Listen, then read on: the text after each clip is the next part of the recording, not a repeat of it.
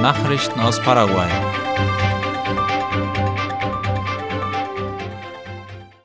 Das Bankwesen in Paraguay verzeichnet einen beachtlichen Gewinnzuwachs. Die Gewinne der Banken erreichten Ende Juli 269 Millionen US-Dollar, wie die Zeitung Cinco Dias schreibt. Das geht aus den jüngsten statistischen Daten der Zentralbank Paraguays WCP hervor. Dieser Zuwachs stellt eine positive Veränderung von gut 22 Prozent im Gegensatz zum Juli vergangenen Jahres dar.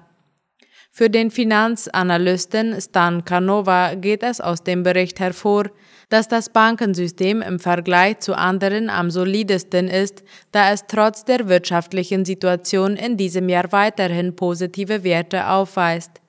Er rechne jedoch damit, dass die Ergebnisse in den folgenden Monaten weniger dynamisch ausfallen könnten, meinte der Experte.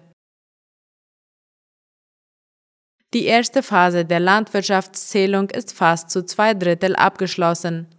Am 1. August begann die erste der vier Etappen der nationalen Landwirtschaftszählung 2022, die nach 14 Jahren Aufschub durchgeführt wird. Nach Angaben des Leiters des Ministeriums für Landwirtschaft und Viehzucht, MAG, Ingenieur Santiago Vertoni, ist diese erste Phase zu etwa 70 Prozent abgeschlossen. Das bedeutet, dass in den folgenden Departementen diese Zählung schon fast fertiggestellt wurde – Central, Paraguay, Cordillera und Guayra. Bertoni meint, dass die Zählung gute Fortschritte macht. Er sei zuversichtlich, dass die Datenerhebung gut funktionieren werde und freue sich daran, dass Paraguay aufgrund der erhobenen Daten in Zukunft im Landwirtschaftssektor mit zuverlässigen Zahlen arbeiten könne. Neuer Direktor für hohe strategische Studien im Militär ernannt.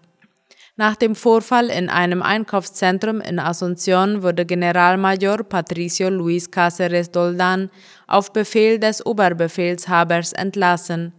Das Verteidigungsministerium teilte laut Ultima Hora mit, dass General Neri Torres Laconic zu seinem Nachfolger ernannt worden ist.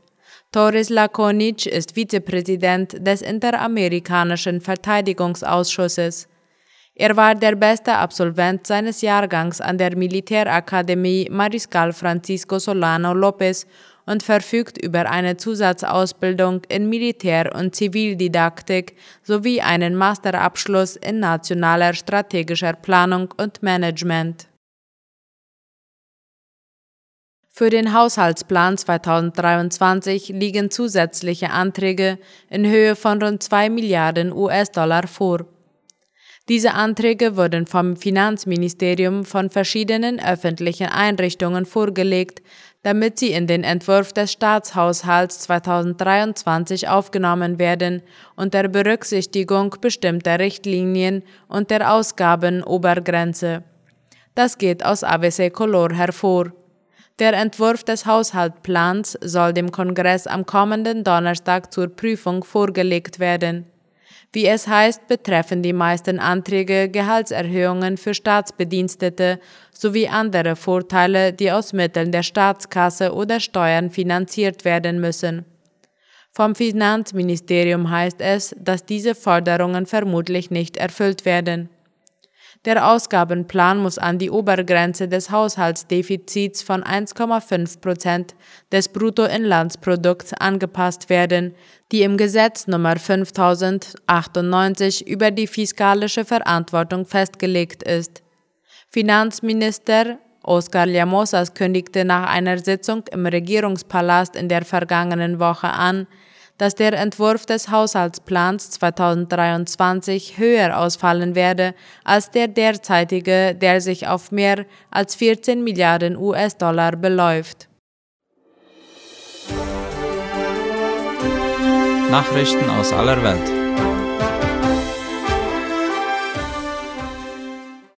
Zu Russland übergelaufener Abgeordneter ermordet.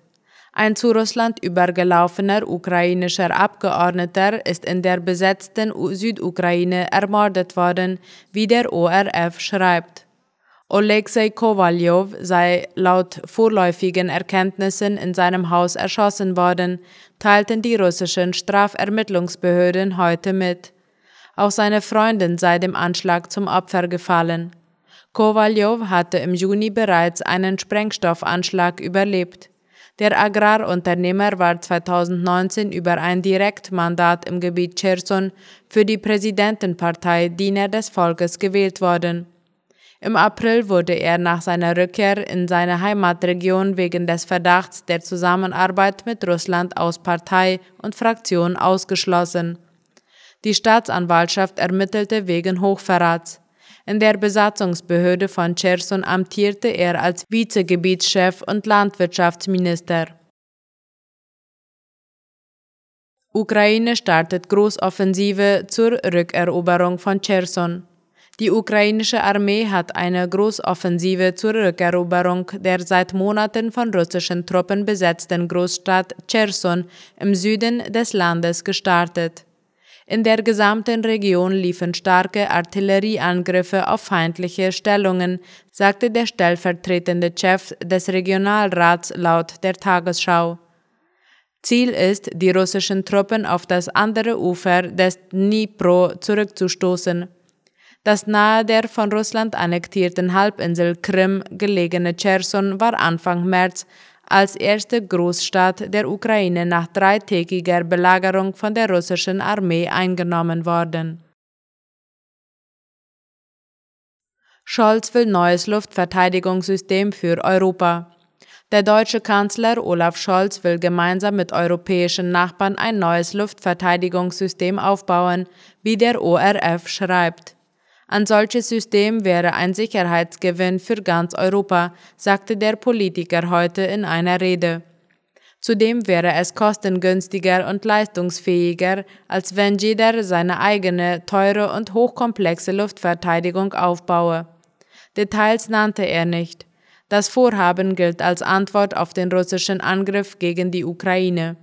Deutschland werde in den kommenden Jahren erheblich in die Luftverteidigung investieren, kündigte Scholz an.